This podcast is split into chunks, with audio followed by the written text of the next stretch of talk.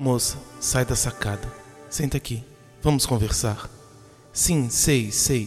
Eu sei que o fardo pesa. Sei que é difícil. Sei que dói. Sei que aperta. Sei que Deus é bom. Sei que o fardo de Jesus é leve. Sei que o Espírito Santo consola. Sei que estou aqui para o que precisar. Eu sou Vitor Medeiros e esse é o podcast Puro e Simples. Comigo está Caio Rios. Oi pessoal, tudo bem? Episódio especial hoje, feito com muito carinho, espero que vocês gostem. Hoje nós vamos fazer o episódio especial para o nosso primeiro Setembro Amarelo. Provavelmente nos próximos anos teremos mais episódios, mas de qualquer forma, espero que vocês curtam esse. É um tema essencial a gente discutir e eu acho que quanto mais gente, mais podcasts, mais programas de TV e mais canais no YouTube, enfim, várias mídias divulgam e conversam, melhor a gente trata do assunto e melhor a gente entende. Além do áudio desse episódio, vocês poderão acompanhar tanto pelo nosso site quanto pelo Instagram vários conteúdos extras para auxiliar na compreensão do assunto. Então, acesse o nosso site e também confere lá o que nós preparamos para vocês. O post desse episódio vai ser preparado com uma dedicação especial própria para esse tema.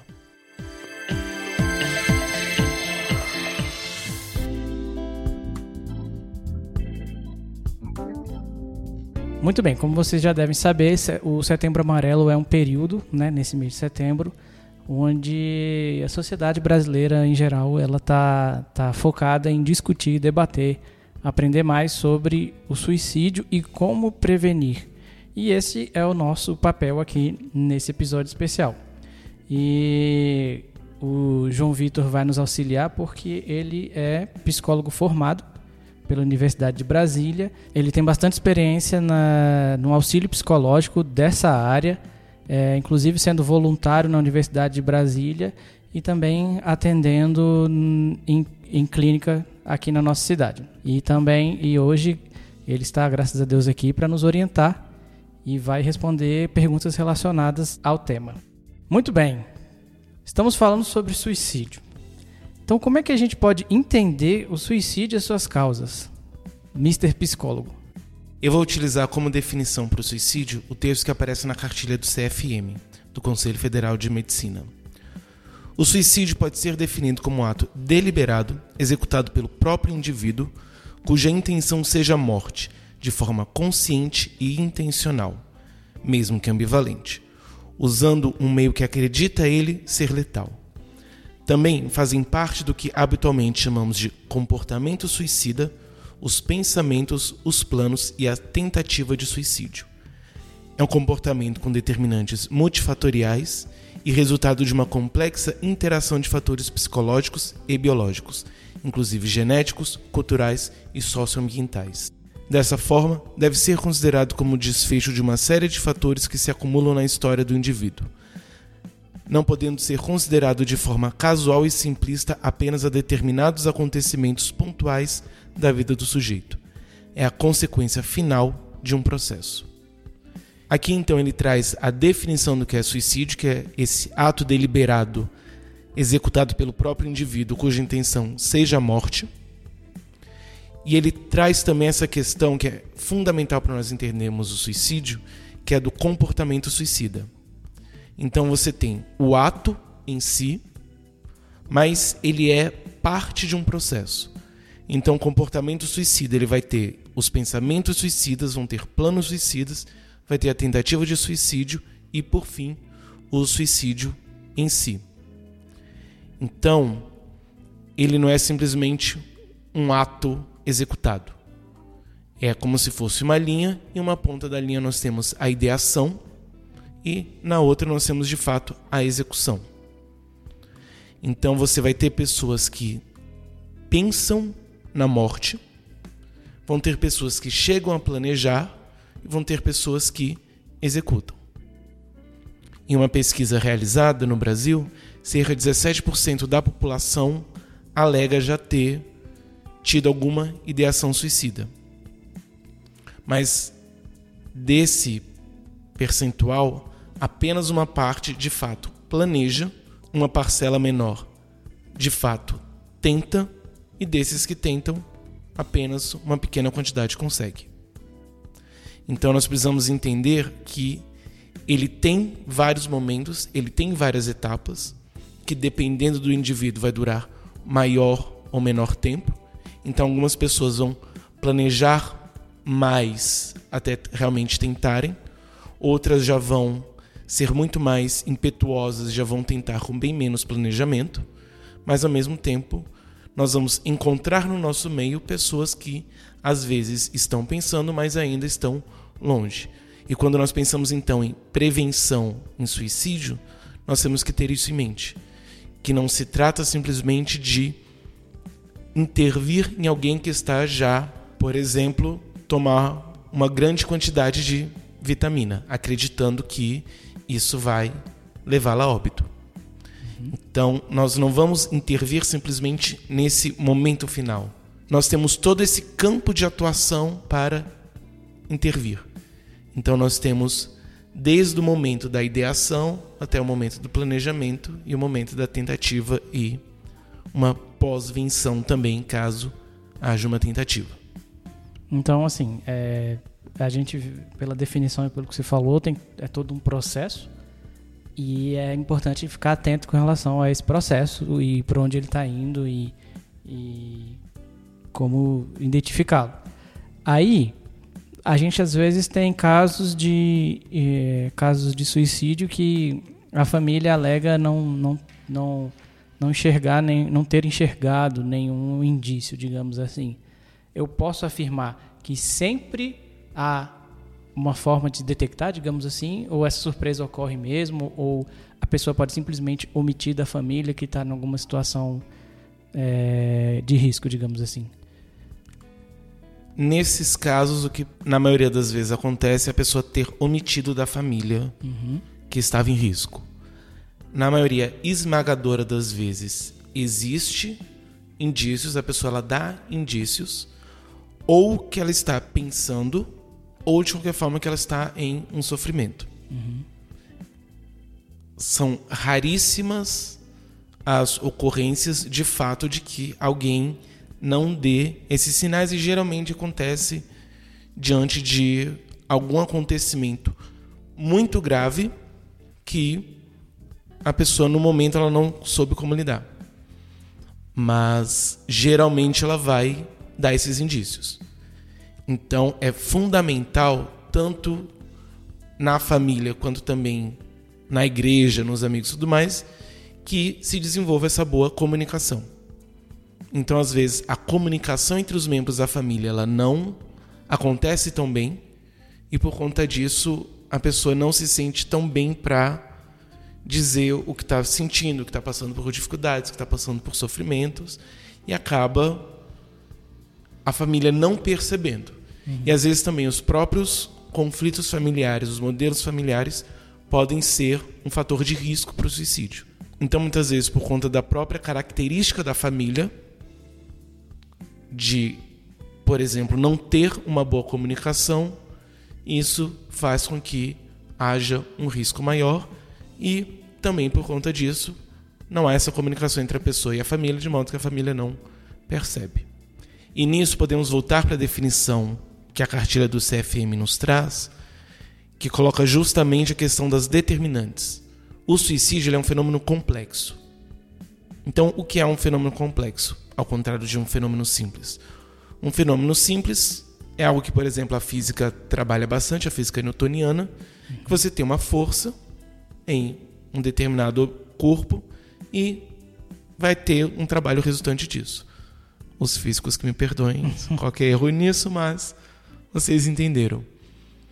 Já um fenômeno complexo, ele não vai ter um fator que vai determinar. Vão ser, na verdade, inúmeros fatores que vão acarretar aquilo. Então, por exemplo, na biologia se trabalha muito mais essa questão multifatorial, da questão do sistema. Então, o suicídio ele não se dá simplesmente por conta de um fator, de um fenômeno, mas de vários.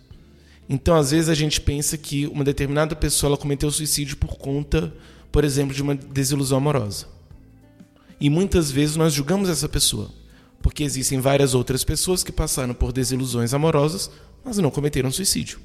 Uhum. Então, o que faz com que pessoas diferentes passem pela mesma situação, mas são atitudes diferentes? Justamente por conta desses outros fatores envolvidos. Então, a pessoa que, diante de uma situação como essa, ela comete suicídio, existem outros fatores envolvidos. Então, existem fatores que vão aumentar a probabilidade de que algo assim aconteça, de diante de um determinado fato, algo assim aconteça. Ou mesmo diante de fato nenhum, algo assim aconteça. Ao mesmo tempo, existem outros fatores que vão diminuir essa probabilidade de que algo assim aconteça. Venha, desce daí, deixa eu te levar pra um café pra conversar.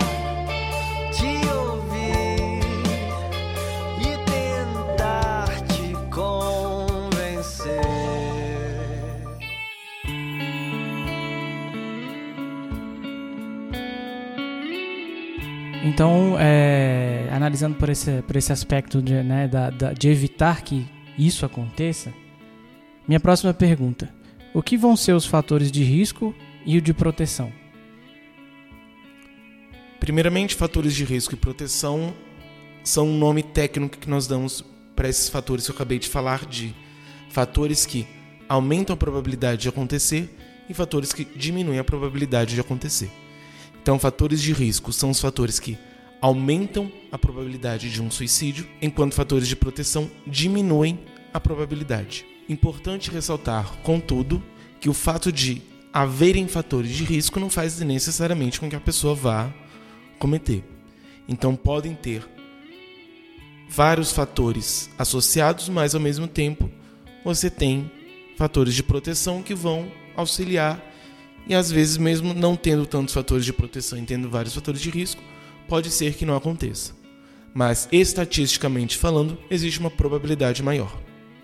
Então, nós sempre precisamos estar mais atentos ao caso específico do que necessariamente ao todo, mas ao mesmo tempo, esse todo vai nos dar uma ideia maior de onde pode ter um risco e ao mesmo tempo de coisas que nós podemos fazer para diminuir essa probabilidade. Eu vou citar aqui alguns fatores de risco que foram retirados de um artigo que trabalha os fatores de risco para suicídio na adolescência. Uhum. Ele fez um apanhado da literatura e traz de forma bem sistemática, então acho que auxilia bastante. Existem fatores que são culturais e sociodemográficos, então envolvendo, por exemplo, desemprego na família ou problemas financeiros.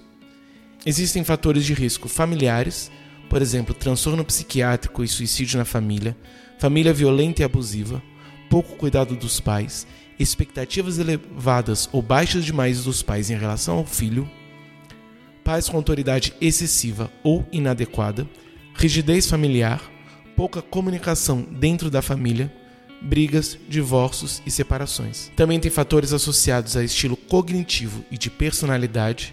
Então, humor instável, comportamento antissocial, condutas irreais, alta impulsividade, irritabilidade, rigidez de pensamento, escassas habilidades em resolver problemas, incapacidade de entender a realidade, fantasias de grandeza alternadas com sentimento de desvalorização ou sentimentos de inferioridade encoberto por manifestações de superioridade, isolamento, petulância, comportamento provocador, relações ambivalentes com pais ou outros adultos e amigos.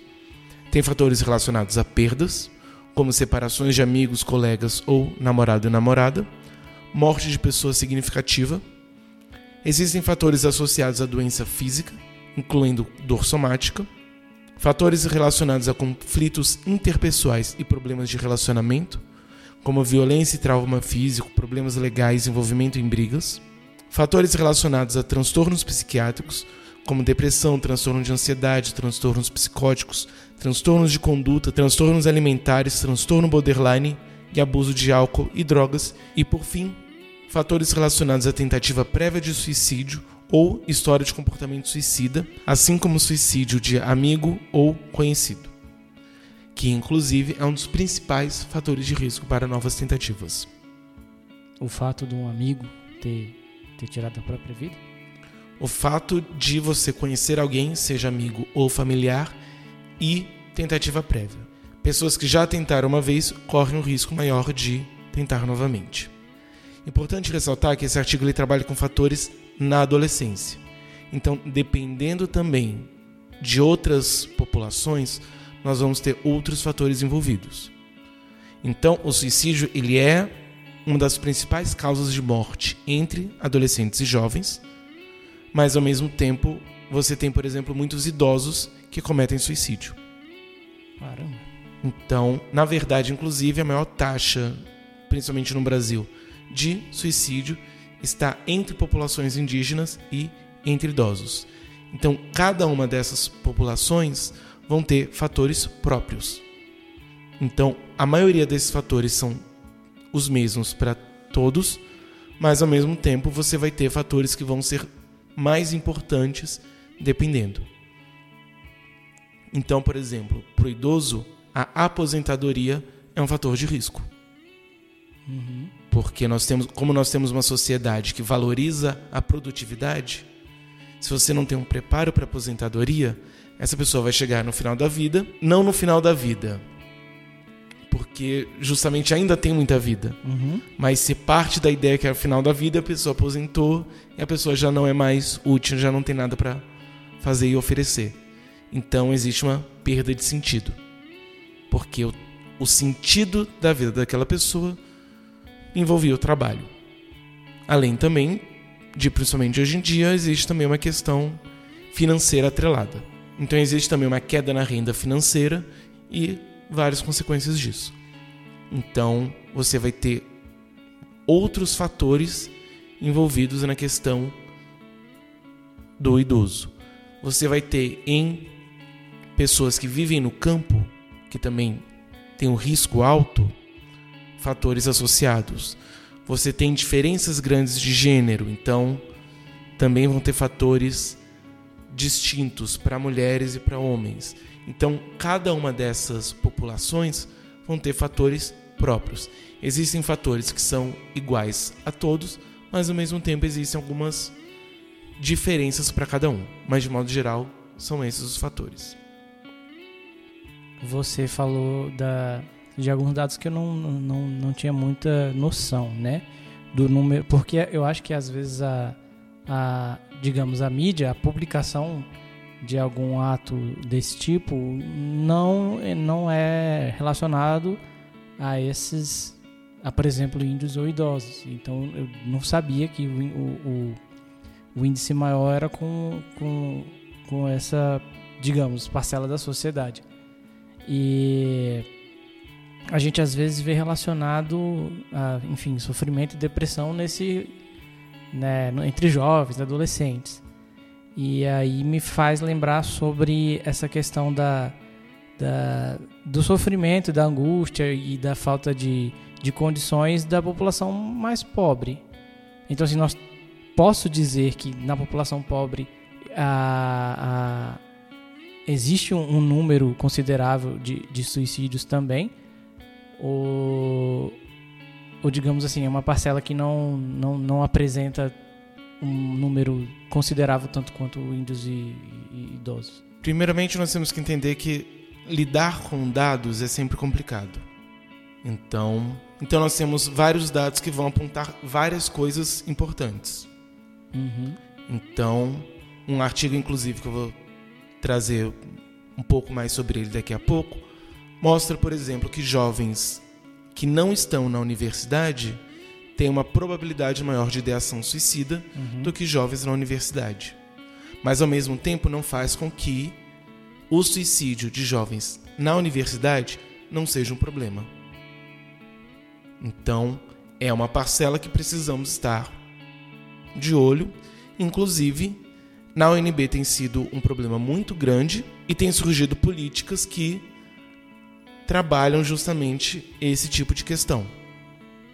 Então, quando nós olhamos para os dados, nós temos que ter isso em mente, de que às vezes nós vamos por perceber nisso que existe às vezes uma quantidade maior em um ponto, minimizar o outro.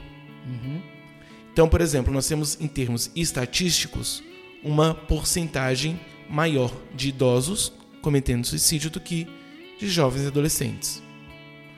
Mas não tira a importância. E quando nós vemos, inclusive, a questão da mortalidade entre jovens e adolescentes, a quantidade de jovens e adolescentes que morrem por conta do suicídio é maior. Então, é a segunda principal causa de morte. Enquanto para o idoso já vão ter outras causas. Entendi. Você tem, por exemplo, populações indígenas, uma quantidade muito grande de suicídio, principalmente entre crianças e adolescentes. E, inclusive, um assunto que se fala muito pouco, independente do, do, do contexto, é do suicídio infantil. Apesar de que tem um problema muito grande de comunicação, até de diferenciar quando é uma tentativa de suicídio ou não, mas ao mesmo tempo você tem um tabu em relação a isso.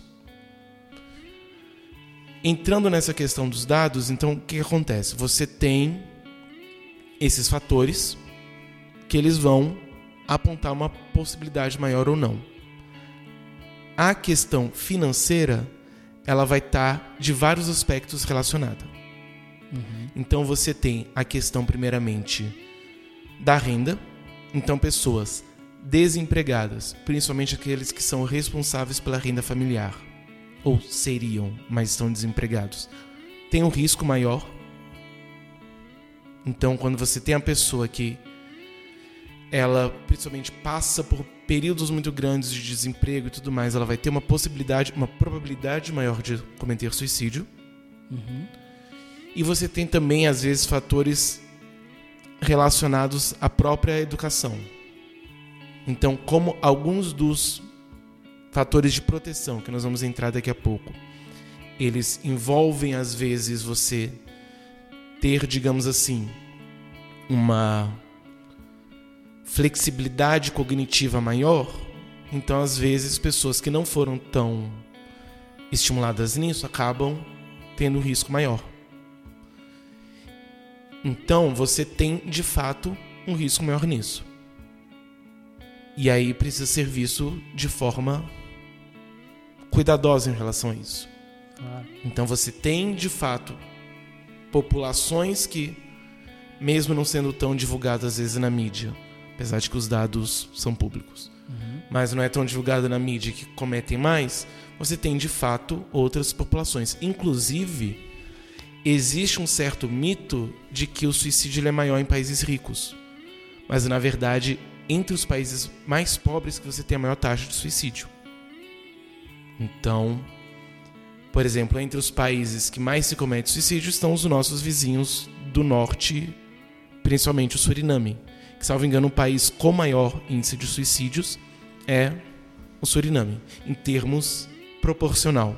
Inclusive, comentando um pouco essa questão da proporcionalidade, se nós olharmos por esse lado, o Brasil não tem problema de suicídio. Porque, em termos de média global, a média do Brasil é muito menor.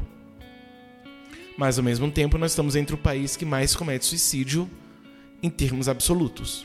Então, nós temos uma população grande, então, ainda que proporcionalmente seja pouco, em termos absolutos é algo muito sério. Sim.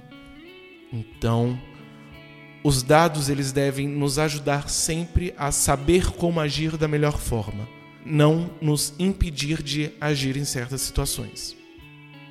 Entendi. É, eu, eu, eu trouxe essa, esse questionamento porque às vezes a gente vê na, em algumas determinadas pessoas um, um, um certo sentimento, é, eu diria até ignorante, no sentido que, um exemplo, não, porque antigamente não tinha bullying nas escolas. Entendeu? É esse tipo de coisa que é, a pessoa se acha, julga determinada situação que aconteceu ou não com ela e aí aplica. Então, não, porque na minha, na minha época não tinha bullying. Bullying é uma coisa atual. E eu já discordo, e discordo muito. Então, as- eu, já, eu ouço muito esse tipo de, de, de, de carimbada, digamos assim. Não, porque determinada parcela da sociedade Por exemplo, não, lá no o pobre da favela, ele não tem depressão, entendeu? Isso é coisa de rico. É, esse tipo de situação, en- entendeu? Ou, é, essas, esses, essas, essas carimbadas mesmo, esses absolutos que as pessoas colocam para determinada situação e consideram que isso é válido para tudo. Então, é, é muito importante você trazer essa visão, porque a gente consegue entender que não é como as pessoas querem que seja. Eu acho que é uma tendência é, da- de escapar, digamos assim, não, deixa eu ficar aqui longe, isso não acontece comigo, ou não, isso aí de jeito nenhum, sabe? Eu já ouvi na igreja. Não, porque quem tem, quem tem depressão não vem para a igreja. E, e isso é uma consideração assim terrível. Imagina o cristão achar que todo mundo que está aqui dentro pode não não não tem depressão. Isso é uma tolice sem fim, porque você vai eu, eu entendo que na cabeça dessa, de quem acha isso, você está é, fugindo do problema. Você está inventando um dado na sua cabeça e você está seguro com esse dado. Então, é, ah, a igreja não tem depressão, e que o pobre não, não tem, ou que antigamente não tinha bullying. Então, a gente tem essa tendência de querer maquiar, de querer fugir e de querer inventar dado na nossa cabeça e ficar seguro com ele. E isso gera vários problemas. Porque a realidade nos mostra que não é assim. E a gente precisa mudar esse pensamento, né? O comentário para essa sua fala, talvez ele precisaria passar. Talvez ele precisaria ir para duas pessoas distintas. Eu diria a pessoa que pensa assim, a pessoa que lida com quem pensa assim. Então, a pessoa que pensa assim, ela muito provavelmente ela tem uma dificuldade de lidar com certas questões. Sim. Então ela, para, digamos, se defender, ela se distancia. Então ela diz: "Este problema não existe". E aí eu preciso apagar da minha mente todas as pessoas que eu conheço que são cristãos e que passam por depressão e que vão para a igreja. Sim. Ou que às vezes não vão para a igreja porque elas estão mal demais para vir para a igreja. Isso é um problema sério. Mas o acho que a primeira coisa que nós precisamos entender nisso tudo é que por um lado, estatisticamente falando, é um problema de lá. Mas ele sempre pode ser um problema daqui. Sim. Então, ainda que nós pensemos que vai sempre apontar para algo que não é um problema nosso, ele vai sempre poder ser um problema nosso. Então, sempre vou poder encontrar alguém dentro da igreja que passa por depressão e que pensa em suicídio. E que dependendo planeje, que dependendo tenta, que dependendo consegue. Então, eu preciso estar atento a isso. Ainda que, entre aspas, e estatisticamente falando, a probabilidade seja pequena, é um problema nosso. Causa um impacto muito forte numa comunidade. Sim.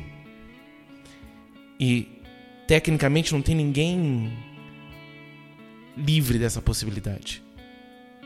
Então, ano passado mesmo, um colega meu da psicologia cometeu suicídio. Então, você pensa justamente alguém que tá fora do do risco.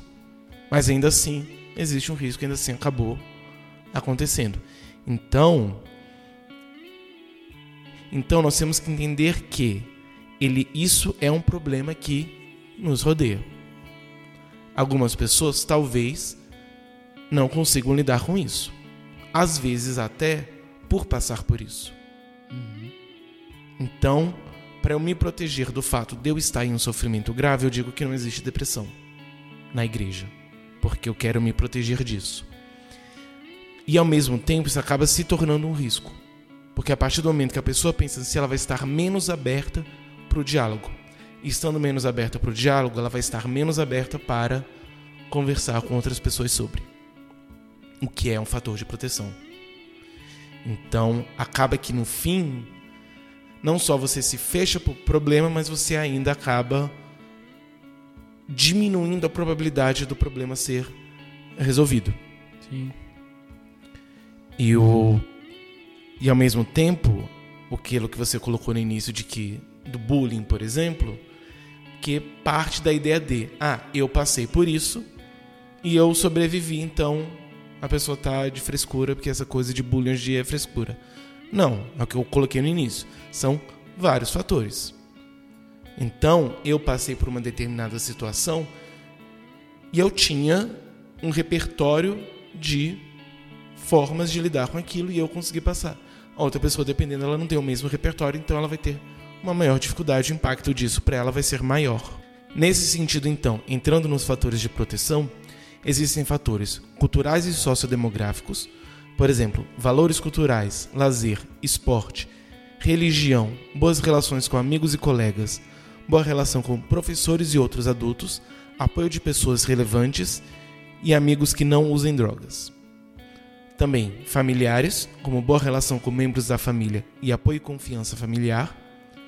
Estilos cognitivos e de personalidade, como boas habilidades sociais, busca por ajuda e conselhos, senso de valor pessoal, abertura para novas experiências e aprendizados, habilidade em comunicar-se, receptividade com a ajuda dos outros e projetos de vida. Também fatores ambientais, incluindo dieta saudável, boa qualidade de sono e atividade física. Então, esses são alguns dos fatores que ajudam a prevenir o suicídio.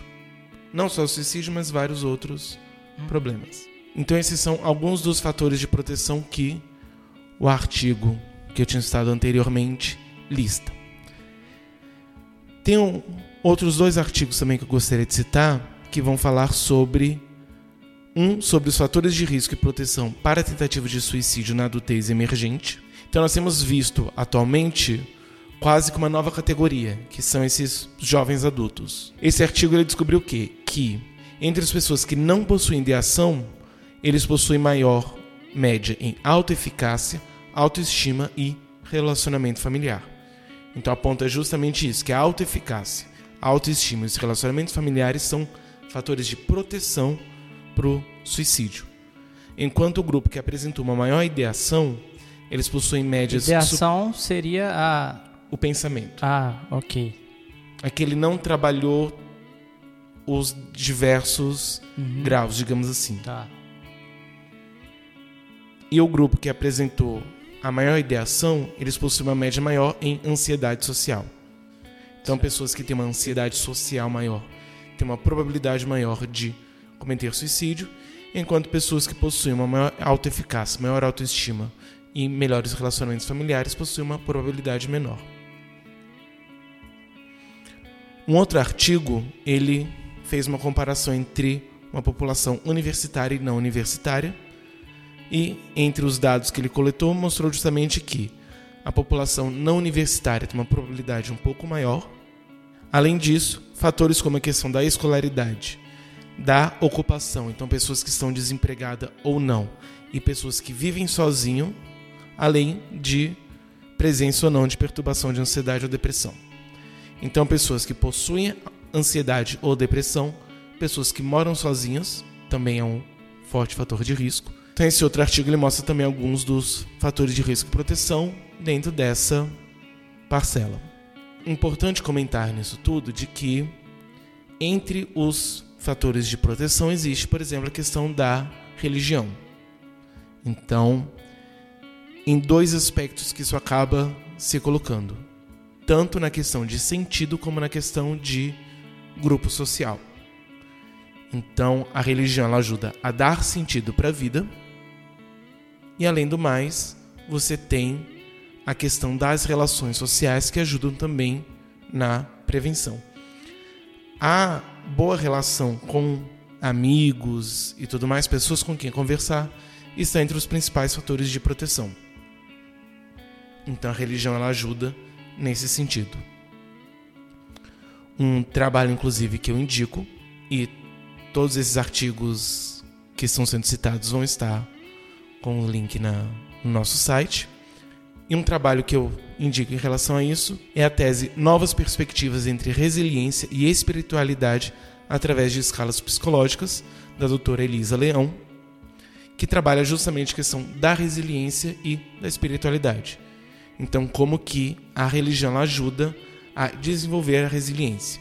E na tese tem todo o debate justamente sobre fatores de risco e fatores de proteção. Muito bom, muito bom mesmo. É, antes da gente falar um pouquinho mais do fator religioso, você falou essa questão dos jovens adultos e você falou antes do, da questão cultural.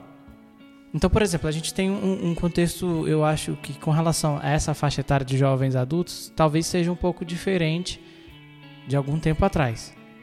Acho. Então, assim, você tem hoje, eu entendo assim que existe uma certa cobrança indireta é, dos jovens com eles mesmos. Então, a gente está cercado num ambiente, por exemplo, onde o empreendedorismo ele é quase que obrigatório. Então, você tem vários é, movimentos e mente milionária, não sei o quê, e sabe essas coisas focadas nas metas, nos objetivos, tarará, e tem o seu valor, tem, tem o seu local.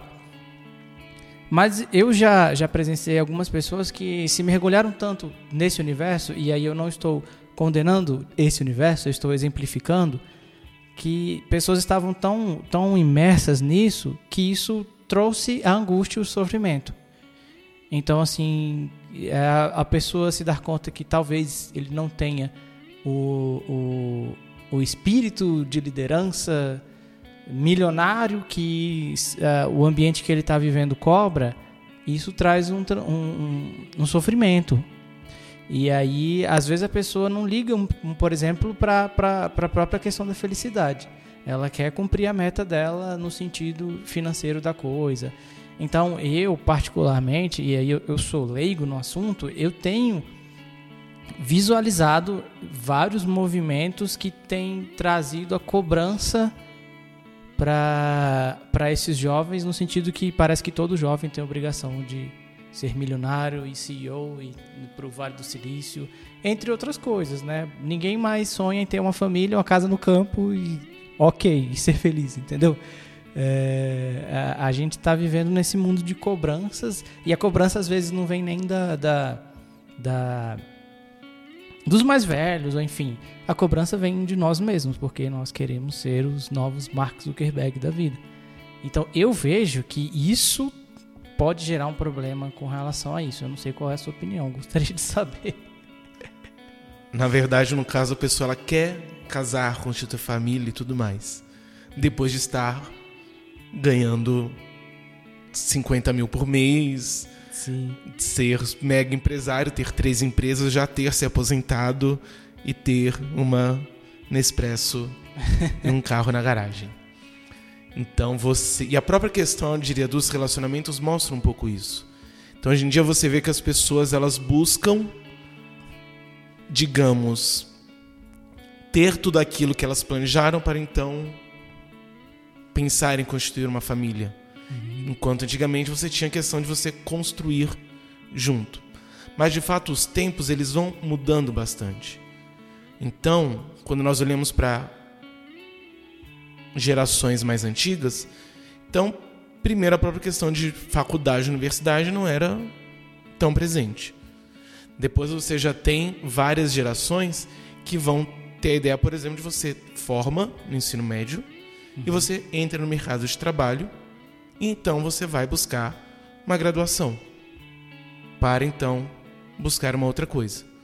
Hoje em dia já é quase você já sai essencialmente para uma faculdade. Sim. E como você sai para uma faculdade, você só vai de fato entrar no mercado de trabalho, que antes era com 16, agora é com 26. Sim. Então você vai, por fatores culturais, mudando muito isso. E você vai também gerando expectativas cada vez distintas.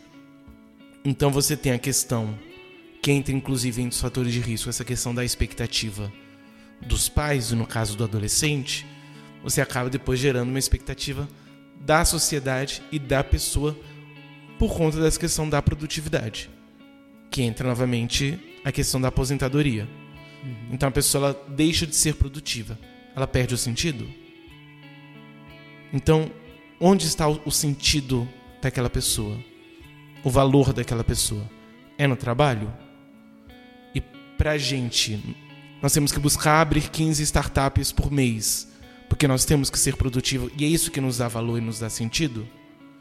Então, de fato, fatores sociais, fatores culturais vão, em cada momento, em cada geração, constituir possíveis fatores de risco.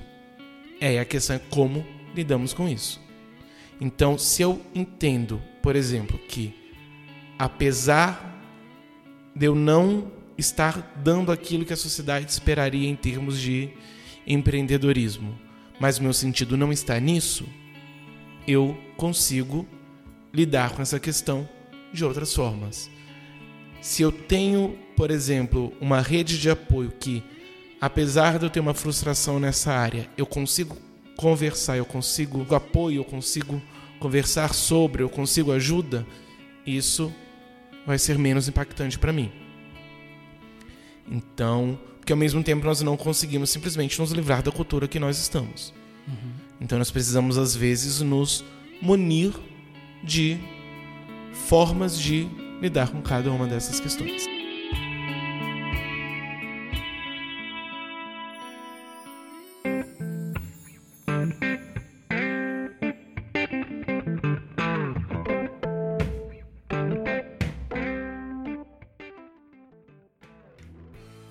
O amor seja sem hipocrisia.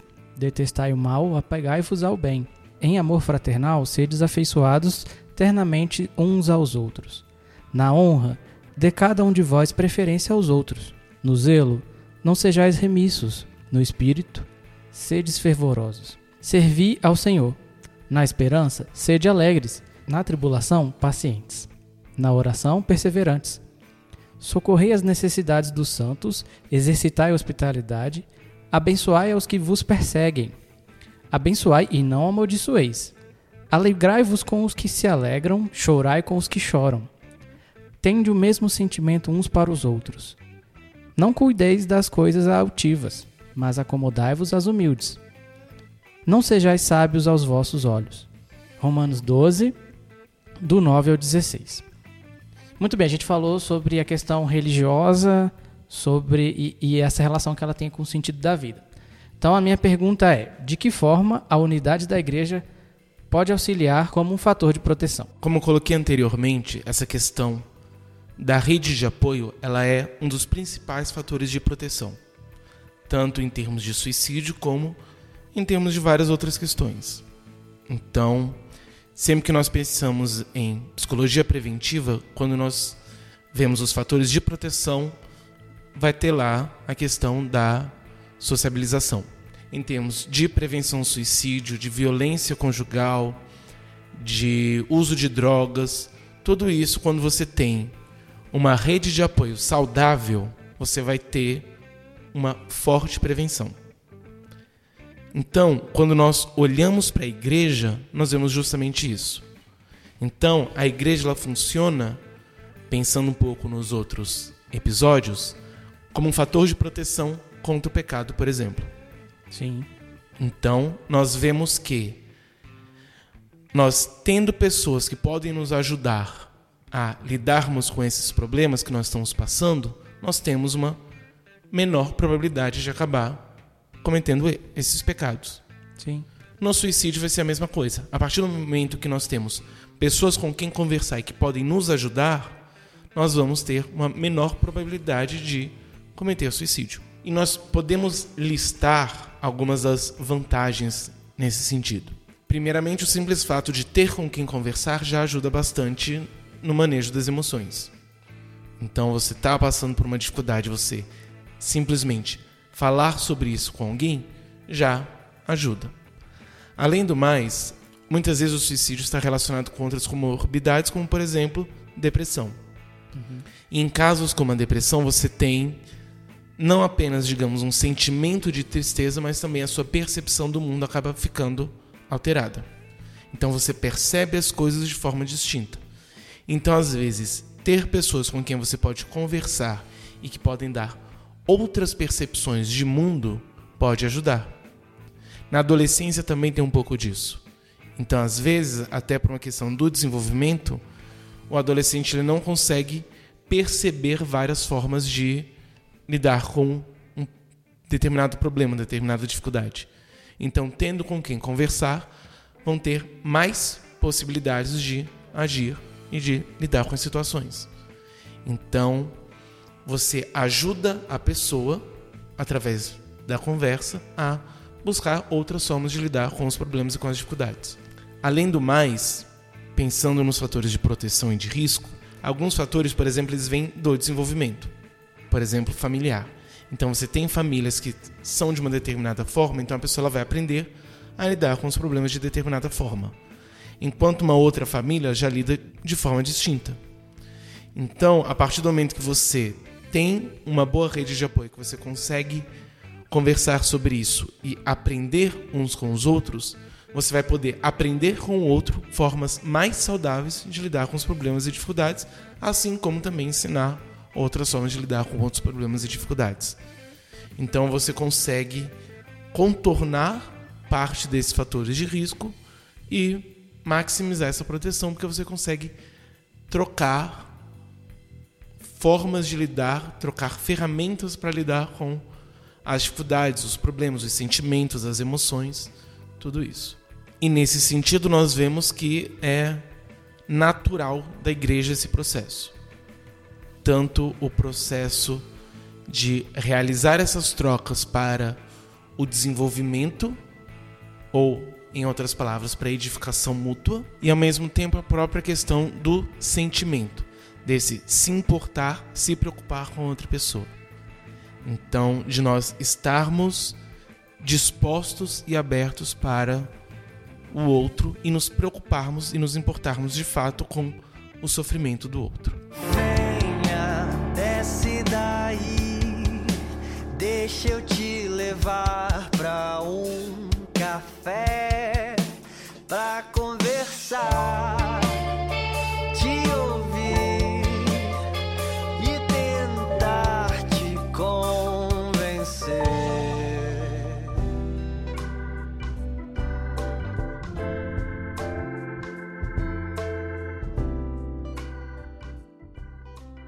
Beleza. Com relação a se importar com o outro, como é que a gente afina a nossa atenção para com o sofrimento do outro?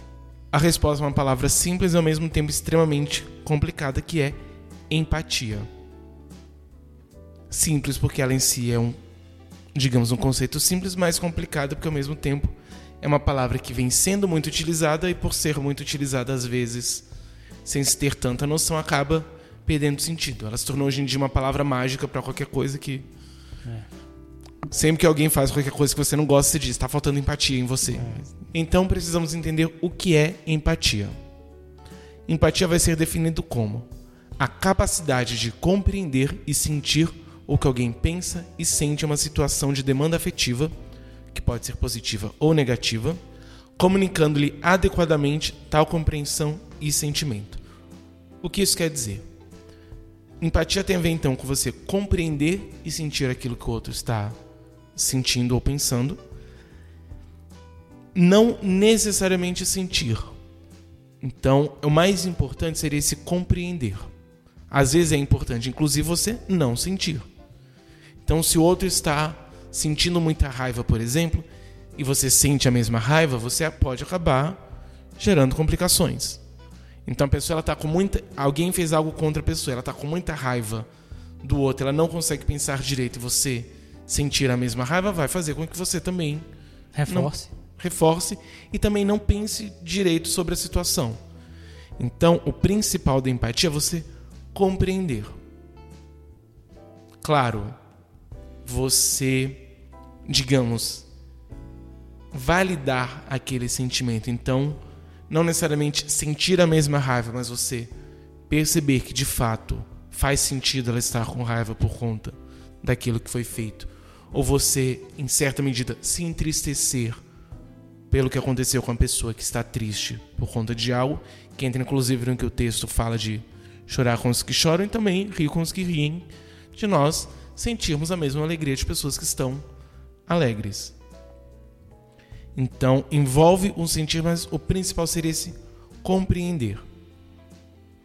Então, é compreender o que alguém pensa e sente uma determinada situação, tanto uma situação positiva quanto uma situação negativa, então, tanto a tristeza quanto a felicidade, e comunicando-lhe adequadamente tal compreensão e sentimento. Então, na empatia, não basta eu entender o que você está sentindo, eu preciso demonstrar que eu estou entendendo o que você está sentindo. Então, por exemplo, eu sou psicólogo conjugal. E nos casamentos, essa é uma das principais dificuldades, às vezes, que o casal possui que vem muito para a clínica. É a questão de que muitas vezes um tem uma incrível compreensão do outro, consegue perceber muito bem o que o outro está sentindo, mas não comunica. Então, às vezes, um dos dois está extremamente triste e o outro percebe, mas às vezes até não sabe o que fazer, então percebe, ah, como ele está triste, então eu vou me ausentar para deixar ele ali no canto de, triste. Aí a outra pessoa, como não sabe que o sentimento foi percebido, vai pensar o quê? Ah, ele não percebeu que eu tô triste. Não tá ligando. Não tá ligando, não se importa, e aí vem todo o conflito. Então, às vezes, o que precisamos ensinar não é nem esse aspecto da empatia, de você perceber, mas o de comunicar. Então, como alguns colocam, a empatia ela tem tanto aspectos cognitivos como comportamentais. Então, tem o cognitivo tem essa compreensão do sentimento, mas tem também o que você faz a partir disso. Então, a partir do momento que eu percebi que o outro está triste, o que eu faço? Então, vem justamente essa questão da comunicação do sentimento. Então, nós precisamos ser empáticos e perceber um ao outro. Nós precisamos estar atentos a sinais que às vezes outra pessoa está apresentando que podem demonstrar um risco de suicídio, ou pelo menos sofrimento que não manejado pode gerar um risco. O principal que nós olhamos é a questão da alteração.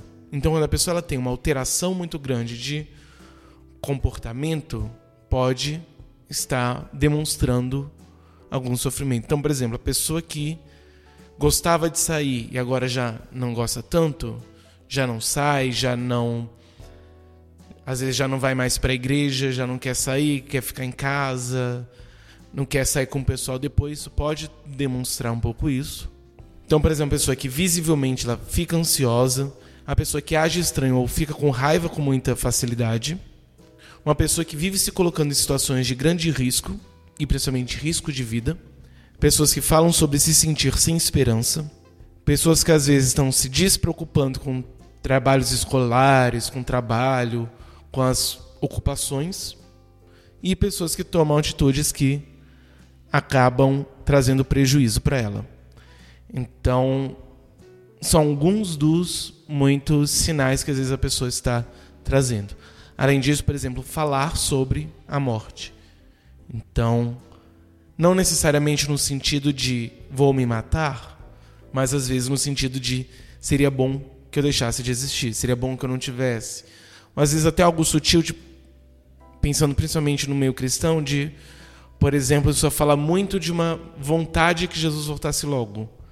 Não necessariamente no sentido de querer que Jesus volte, mas no sentido de querer que o sofrimento acabe. Uhum. Então, não no sentido de aquilo que vai significar, no ponto de vista cósmico, da volta de Cristo, mas no ponto de vista pessoal do fim do sofrimento. Então, às vezes, é um pequeno indício de que algo não está tão certo. Então, então, se nós conseguirmos ter essa empatia de perceber os sinais que o outro está apresentando e ouvir o que o outro está dizendo, nós vamos conseguir ter uma atenção um pouco mais fina para o sofrimento do outro. Entendi. São, são fatores essenciais assim com relação a, a isso. E eu acho que é, não, infelizmente, acho que pelo menos um desses fatores a gente consegue enxergar no nosso dia a dia, às vezes, é essa essa coisa do ah, Jesus podia me levar logo, ou, ou, e, e, dentro do meio cristão, né? Você enxerga essa, digamos assim, falta de a pessoa não, não sente a alegria, no caso assim, de ser cristão.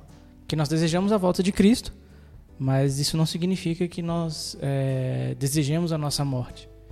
E eu acho que dá para perceber, assim, quando a pessoa de fato tá tá crendo nas promessas e desejando a volta de Cristo e o cumprimento das coisas, a gente consegue perceber quando a pessoa tá assim ou quando a pessoa tá é, numa situação que ela quer que se encerre o mais rápido possível. E eu acho que é, são elementos que, particularmente, eu acho que não é tão difícil de você notar. Acho que a boa parte das pessoas que passam por esse sofrimento, é, o pedido de socorro dela, às vezes, passa por essas situações de publicamente acabar expressando. E eu já vivenciei esse tipo de situação bastante, digamos assim. Então, por exemplo, essa situação de você perceber algum sinal ou você ter certeza que algum amigo está passando por uma situação, é, eu já passei. Só que aí a gente tem uma questão que, que bate em vários fatores de outros podcasts que a gente já conversou. Por exemplo, como você construiu a sua amizade. Então, às vezes, você tem uma amizade de não sei quantos anos, mas você não tem. Nunca construiu aquela liberdade de tratar assuntos íntimos, digamos assim. Por exemplo, é, o que você está sentindo, passando, assim. Então, às vezes, para mim é difícil você, você sabendo que você tem um, um, amigo numa situação, você não se sente à vontade suficiente para ir lá e abordar o assunto com essa pessoa. Ainda mais quando é uma pessoa que é muito tímida. Então, assim, você sabe que a pessoa está sofrendo, você vê a, a, a, o, todos os. Você vê fatores de risco, como você falou, é, claros, mas existe a dificuldade de do nada, às vezes a pessoa está na hora boa e como você vai abordar, né? É, eu passo por esse tipo de situação, de, de, de, de chegar nessa situação, poxa, eu preciso fazer algo para ajudar essa pessoa, esse meu amigo, mas eu, eu não consigo, digamos, uma brecha, eu não consigo é, é, chegar num, digamos assim, num terreno que me facilite esse tipo de conversa que eu acho essencial, porque a conversa faz parte. Mas às vezes a pessoa é fechada. A pessoa não quer lidar com o assunto de forma nenhuma, mas a pessoa está sofrendo. Então, assim, é, são situações que, que, que eu às vezes deparo e tenho bastante dificuldade de lidar. E eu espero que eu não seja o único.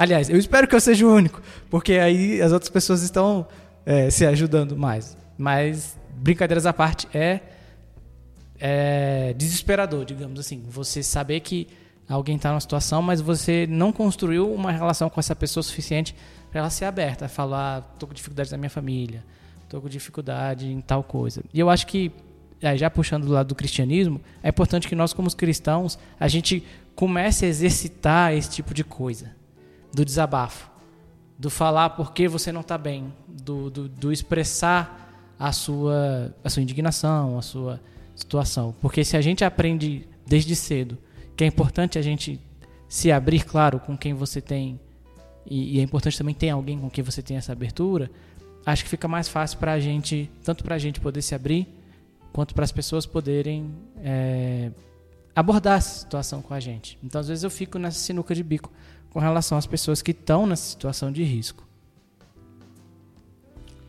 Eu diria que nesse caso existem fatores pessoais da pessoa que passa pelo sofrimento, fatores pessoais da pessoa que percebe o outro em sofrimento e fatores relacionais. Então, existem fatores da própria relação e que de fato nós precisamos construir relações saudáveis que possibilitem esse diálogo.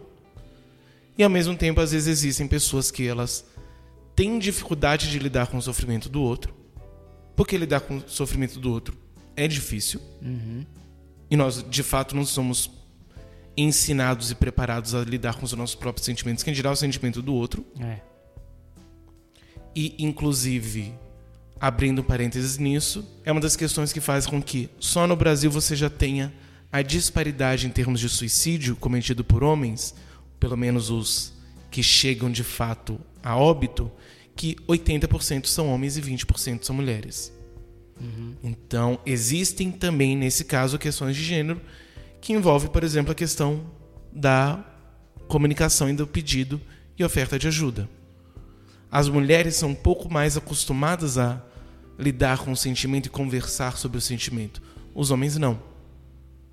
Então, você acaba criando um contexto de desamparo que faz com que você tenha de fato um risco maior envolvido. Muitas vezes nós temos dificuldade de lidar com o sentimento do outro, o que é natural.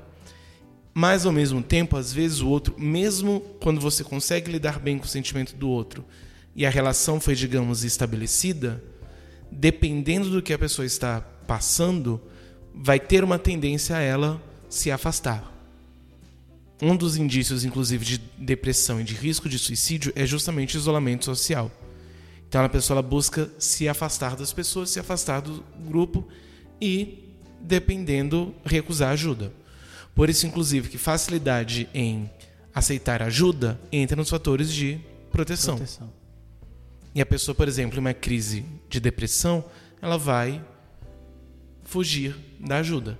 Então, às vezes, nós precisamos de fato estar atentos para esse momento propício. Às vezes, nós precisamos criar um momento propício. Às vezes, a gente precisa meter o pé na porta. Uhum. Então, nós precisamos entender que não vai ser uma conversa fácil, tranquila e agradável para todo mundo. Ela é uma conversa difícil, porque nós estamos falando de um momento difícil. Uhum. Então, vão ter dificuldades, mas nós precisamos lidar com elas. Vamos precisar, às vezes, serem delicados e, às vezes, digamos, invadir o espaço do outro para dizer. E entra aí, inclusive, a questão da empatia do comunicar. Uhum. Então você começa justamente dizendo: Eu estou percebendo que você não está bem. Porque às vezes você percebe que a pessoa não está bem, aí você pergunta como você está, ela diz: Estou bem. Sendo que você sabe que não. Então, às vezes, é dizer: Eu estou percebendo que você não está bem. Quer conversar? Também, às vezes, é importante buscar a ajuda de outros. Então, por exemplo, na igreja, dependendo, você tem liderança, você tem pastores que, dependendo, podem ajudar. Uhum. Então, você percebe que você não construiu tanto essa relação, então você pode, dependendo, pedir ajuda para alguém. Principalmente quando nós estamos falando, por exemplo, de adolescentes. Então, você que é adolescente percebe que seu amigo não está bem, mas você não sabe como ajudar, peça dependendo ajuda. E em muitos casos, principalmente envolvendo depressão, precisa de uma ajuda psicológica, de uma ajuda psiquiátrica às vezes. Então, é necessário às vezes esse pedido de ajuda. Então, dependendo conversar não só conversar com a pessoa, mas às vezes conversar com um líder, conversar com os pais do, do seu amigo, às vezes pode ser fundamental. Então eu vi uma frase hoje que é justamente isso, que é melhor um amigo chateado do que um amigo morto. Total.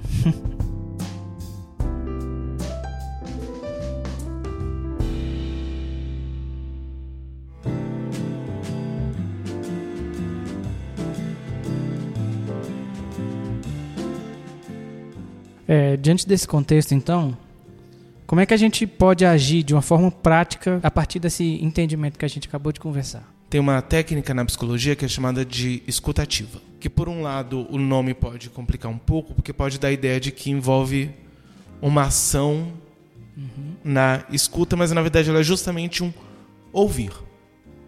É você de fato ouvir, porque nem sempre nós ouvimos. Então às vezes nós estamos conversando com a pessoa, mas nós não estamos ouvindo o que ela está dizendo. Inclusive, eu tinha uma professora que dizia que as pessoas precisam de psicólogo justamente porque elas não se ouvem. Provavelmente você já passou por isso de você está passando por uma dificuldade, você vai conversar com um amigo sobre essa dificuldade, aí o amigo, em vez de ouvir, ela começa a falar também das próprias dificuldades, então estão os dois debatendo para saber quem é mais sofredor e ninguém se ouviu. Ele não te ouviu, você também não ouviu ele. Então, a ideia da escutativa é você está ativamente ouvindo. Você está presente, você estar pleno nesse ato de ouvir o que a pessoa está dizendo. Que envolve, às vezes, tanto ouvir de fato o que a pessoa está falando, como também, às vezes, perceber outros aspectos, por exemplo, do corpo da pessoa, de como ela se coloca no, no ambiente, no espaço. Outros aspectos não verbais da comunicação que vão ajudar na compreensão. Nesse processo de escutativa, primeiramente, é fundamental você demonstrar essa empatia. E aqui o demonstrar empatia não é ser empático, é demonstrar empatia. Então, justamente você, além de perceber e compreender, você comunicar que percebeu e compreendeu.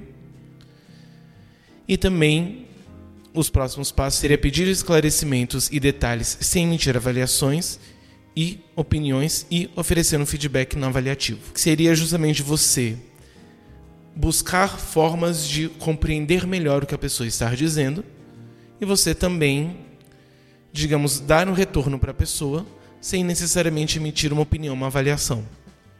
Inclusive, na lista de coisas a não fazer em uma conversa sobre essas questões é justamente você emitir sua opinião, sua avaliação, você julgar o outro. E aí, formas de você fazer isso. Você pode optar pela reflexão. Então, você justamente buscar fazer com que a pessoa diga o que é que ela vai fazer a partir disso. Ah, então quais ah, tá, entendi, mas então o que, que você pode fazer a partir disso? O que, que você vai fazer então? Buscar hum. fazer com que a própria pessoa busque formas de encontrar saídas e soluções para o problema e a dificuldade. Você pode também optar pela paráfrase ou pela síntese. Então você pode pode soar um pouco estranho falando assim, mas é você basicamente você repetir o que a pessoa falou de uma outra forma. Então, às vezes, a pessoa ela está com uma certa dificuldade de se expressar. Então, quando você recoloca aquilo que ela falou com outras palavras, você pode ajudá-la a se ouvir e se perceber. Além de você mesmo ter certeza que aquilo que você está entendendo é o que ela está querendo dizer. Em falas mais curtas, a paráfrase vai ajudar bastante. Em falas maiores, você pode optar pela síntese.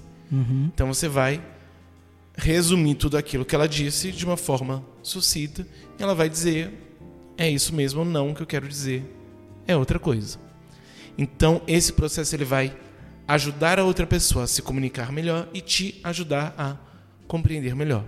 Lembrando, a ideia da escutativa é justamente você compreender melhor o outro. Então você ouvir melhor o outro. Então quando você opta por esses caminhos, você vai estar tá exercitando a sua escuta. Você vai estar aprendendo a ouvir o que o outro está dizendo. E por fim, a reflexão do sentimento. Você trazer não só, digamos, os fatos, mas também os sentimentos. Então a pessoa pode contar sobre um determinado fato que aconteceu na rua. Mas ela não necessariamente. E aquilo fez com que ela ficasse triste, ou fez com que ela ficasse com raiva, ou fez com que ela ficasse alegre, não necessariamente ela está pensando nisso. Então você trazer a questão do sentimento, principalmente porque às vezes a nossa ação vai vir do nosso sentimento. Então precisamos compreender o que estamos sentindo e a partir dessa compreensão buscarmos melhor formas de agir. Então esse seria mais ou menos um roteiro de como nos engajarmos nesse processo de uma escuta ativa. Eu percebo que nunca tem, é, não, não tá na lista você é, analisar necessariamente os motivos que a pessoa dá ou dizer que faça isso ou não faça isso com um determinado fato, por exemplo. Não, porque a pessoa está com um problema é, familiar. E aí, ai, que meu pai, a culpa é do meu pai, papapá, papapá. E você de forma nenhuma deve falar, não, a culpa é mesmo do seu pai, dá um jeito que. ou então, você sempre. É mais uma questão da reflexão em si. Seria isso? de que você não precisa necessariamente julgar nada do que a pessoa está falando ou é, dar um veredito para a situação dela. Você precisa, acima de tudo, é, ter empatia, é, compartilhar o sentimento e fazer com que a própria pessoa consiga, digamos assim, extrair de si e botar para fora o que está lhe causando. É, mais ou menos. Exatamente isso. É, a escutativa é esse processo de você dar voz ao outro e mais do que simplesmente dar voz, você dar ouvidos a si, no sentido de você aumentar a sua capacidade de escuta. Que é um processo, inclusive, que vai ser importante em tudo aquilo que nós falamos nos, em todos os outros episódios, nessas questões de construção de relação. Então, inclusive, pontuar que esse episódio nós optamos ir por esse caminho de como que a unidade da igreja ela vai auxiliar na prevenção do suicídio justamente porque é esse caminho que nós estamos percorrendo. Então nós já falamos sobre amizade, falamos sobre confissão de pecado, falamos sobre unidade, falamos sobre igreja. Então nós precisamos perceber que tudo isso vai nos ajudar nesse processo e ao mesmo tempo, se nós entendermos bem esse processo, isso também vai nos ajudar a lidarmos com tudo isso. Então, se você chegou aqui direto nesse episódio, eu convido a ouvir os outros que vai te ajudar bastante a entender e se preparar para isso. É fundamental nesse sentido nós estarmos preparados para lidarmos com o sofrimento tanto nosso quanto do outro. Então é nosso dever cristão nós nos prepararmos, nós estarmos atentos e, acima de tudo, nós construirmos relações saudáveis. Talvez se eu fosse resumir tudo que nós falamos aqui, aquilo que é mais importante é construa relações saudáveis. Relações que estão abertas a você oferecer ajuda, a você receber ajuda, a você estar atento à necessidade do outro, ao sofrimento do outro, ao pecado do outro, estar aberto ao mesmo tempo para falar sobre o seu sentimento, falar sobre o seu pecado e receber ajuda para aquilo que você está sentindo, para aquilo que você está fazendo. Então nós precisamos, de fato, construirmos isso que nós podemos dar vários nomes dentro da psicologia, mas no final das contas vai se chamar corpo de Cristo.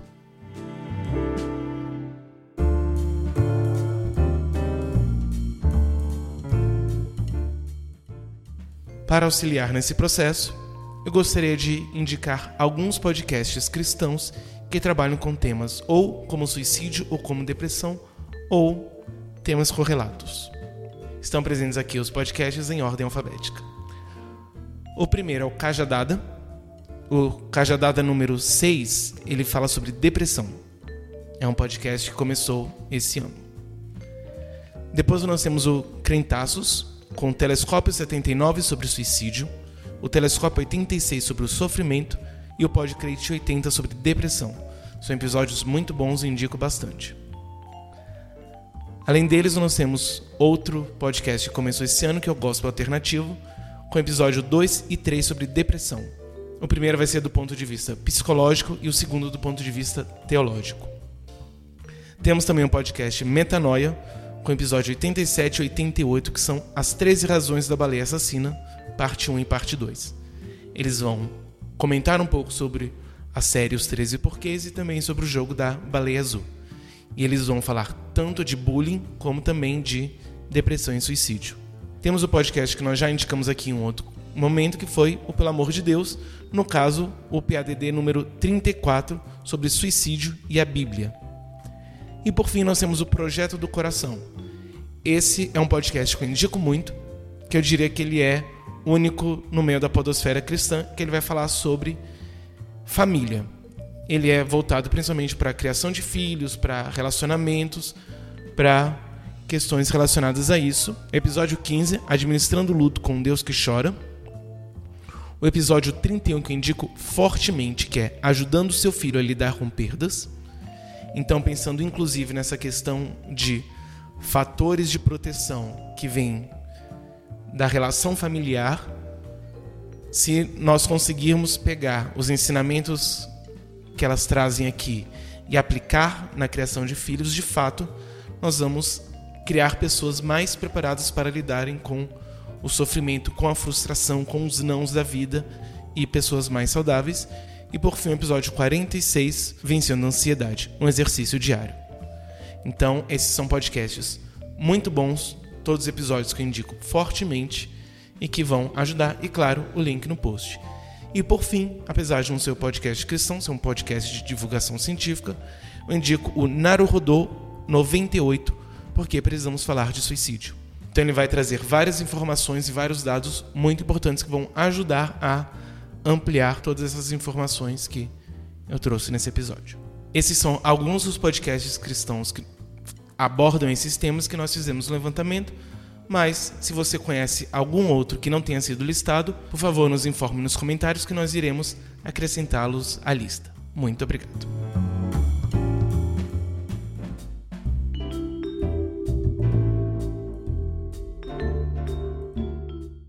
Muito bem, então a gente tem muito conteúdo interessante que você pode acessar, você pode ouvir e que com certeza vai edificar muito, assim como esse nosso papo de hoje nos edificou e eu, particularmente, aprendi muito.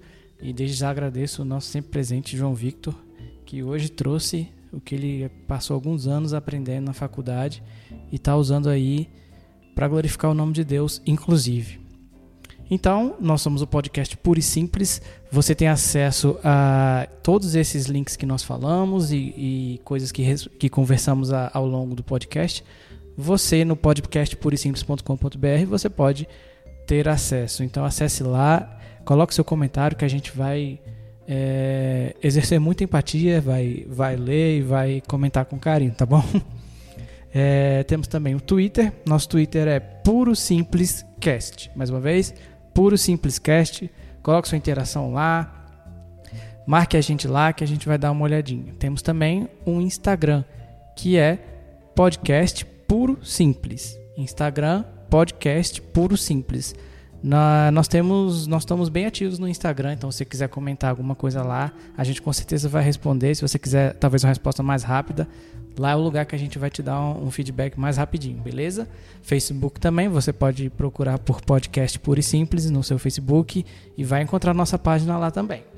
Se você é daqueles que não tem tanto costume com agregadores de podcast, que por sinal nós estamos presentes neles também, incluindo Spotify e iTunes, você pode acessar o nosso canal do YouTube, que lá nós temos todos os episódios. Então procure no YouTube podcast puro e simples que você vai conseguir ouvir e você pode também comentar lá. Não esquece de se inscrever e clicar no sininho para que você é, saiba e receba notificação toda vez que a gente soltar um episódio. Beleza? Mais uma vez agradecendo o nosso amigo João Victor, psicólogo e teólogo também. Muito obrigado pela oportunidade.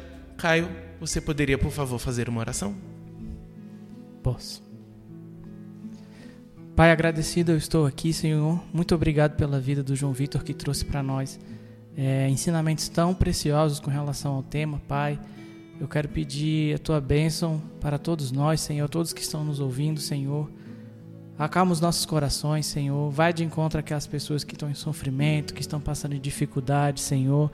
Ministra com o teu Espírito Santo um renovo de vida na vida dessas pessoas, Pai, que tanto necessitam perceber o quão maravilhoso é estar contigo, Pai amado.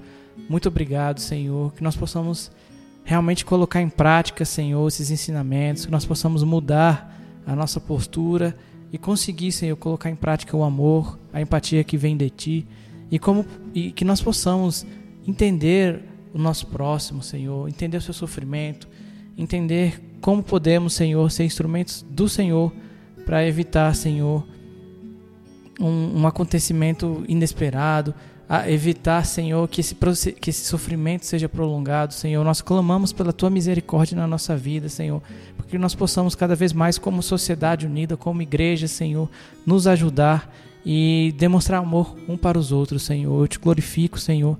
Te agradeço por mais um dia, Senhor, mais um episódio. Em nome de Jesus, amém.